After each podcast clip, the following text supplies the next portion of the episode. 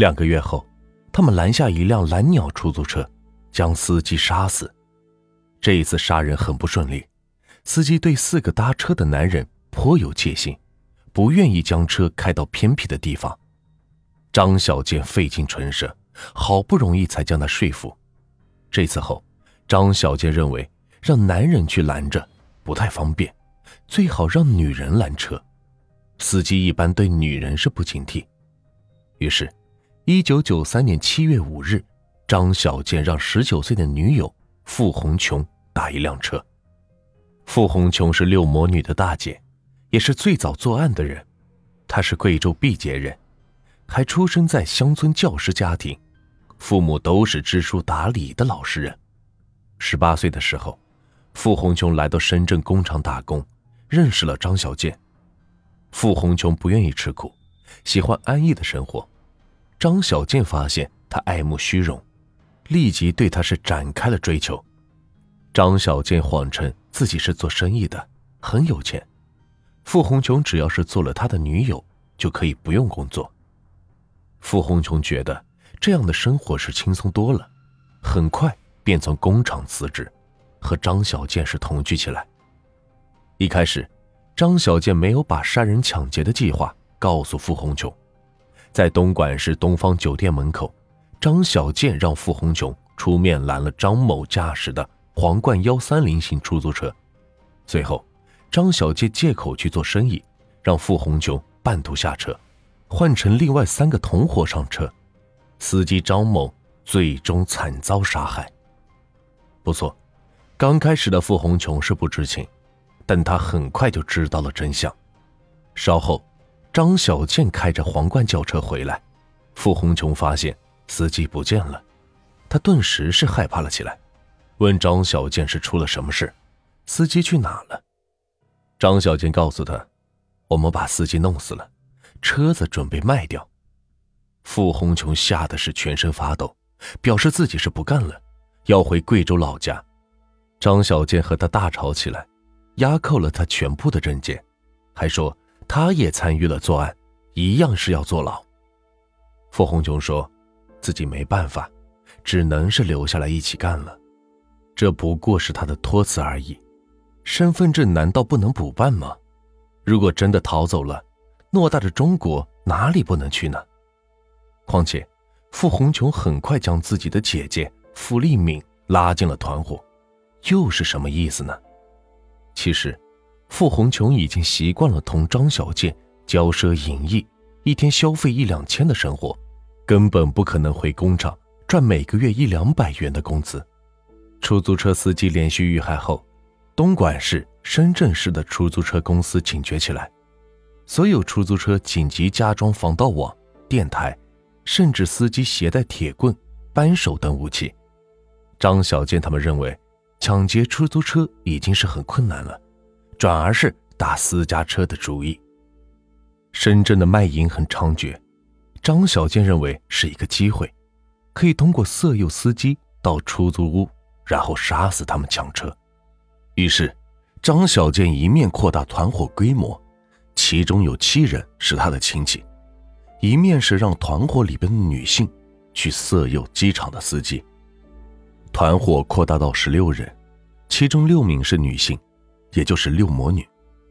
先是财政局的司机吴某，被傅红琼等三人引诱，兴高采烈的去搞些什么四 P，结果刚进出租屋，吴某就被张小健他们扑倒，用电线活活勒死。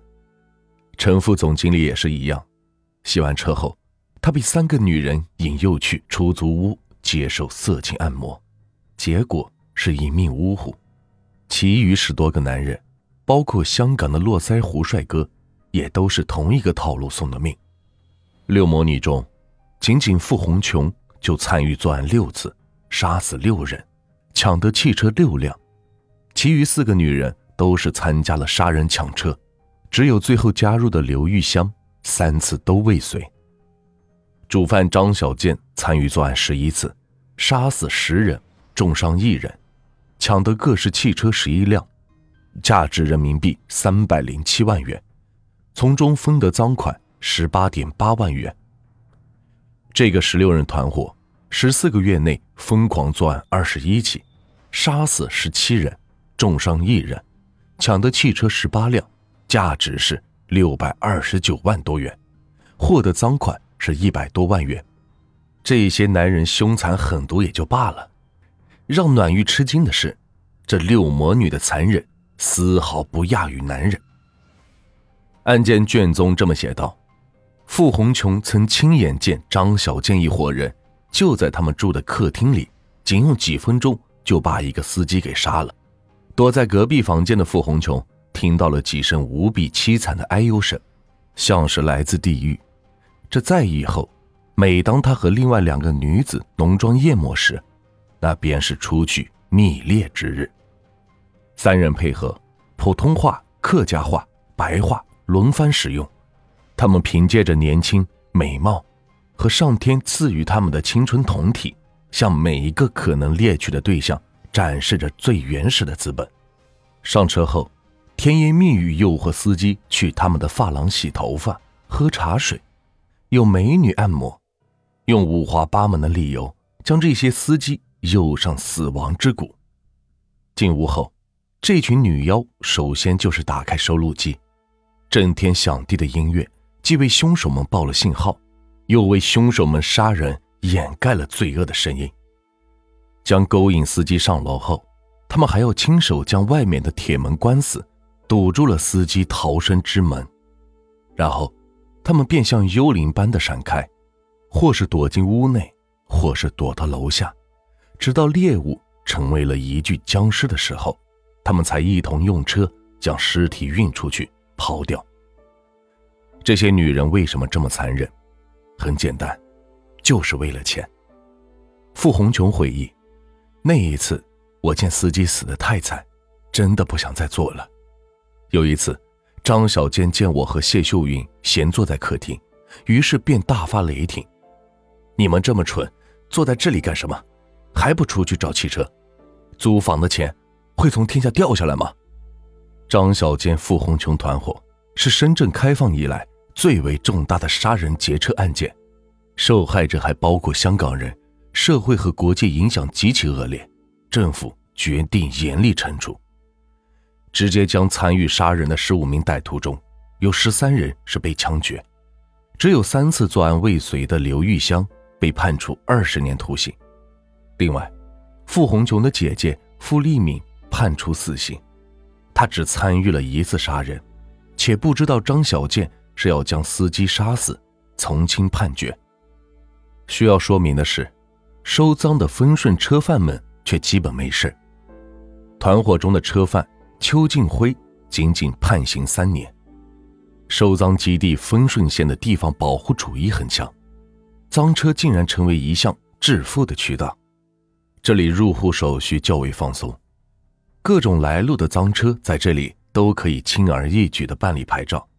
于是，也就自然形成了汽车交易黑市。十几家汽车修配厂，从修理到改变全车颜色，乃至随意更改车架、发动机号码的一条龙服务是应有尽有。暖玉认为，这些车贩更该杀。如不是他们明知道杀人赃物还收赃，又怎么会连续死这么多人呢？最后，这一群年轻的歹徒。我也不知道说什么好。其中一张歹徒游街时的照片，让我是感到非常震惊。一个最多二十岁的男孩，竟然在游街时露出了很灿烂的笑容。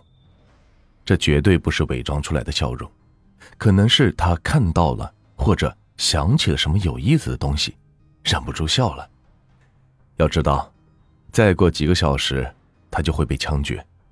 如果是成年人，就算是穷凶极恶的歹徒，谁能笑得出来？可见这些人是多么幼稚可笑。这死到临头，竟然还不知道害怕。六魔女之一的主犯傅红琼更是让人哭笑不得。她文化程度很低，一直认为自己是没有杀人，坐不了几年牢。在当庭被宣判死刑时，傅红琼是当场昏了过去。根据看守所的规定，死刑犯必须带上专门的脚镣，防止逃走。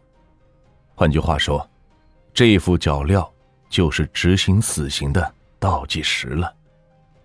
二十岁的傅红琼对这副脚镣是极为恐惧，无论如何也是不愿意戴上，多次是痛哭流涕，百般哀求。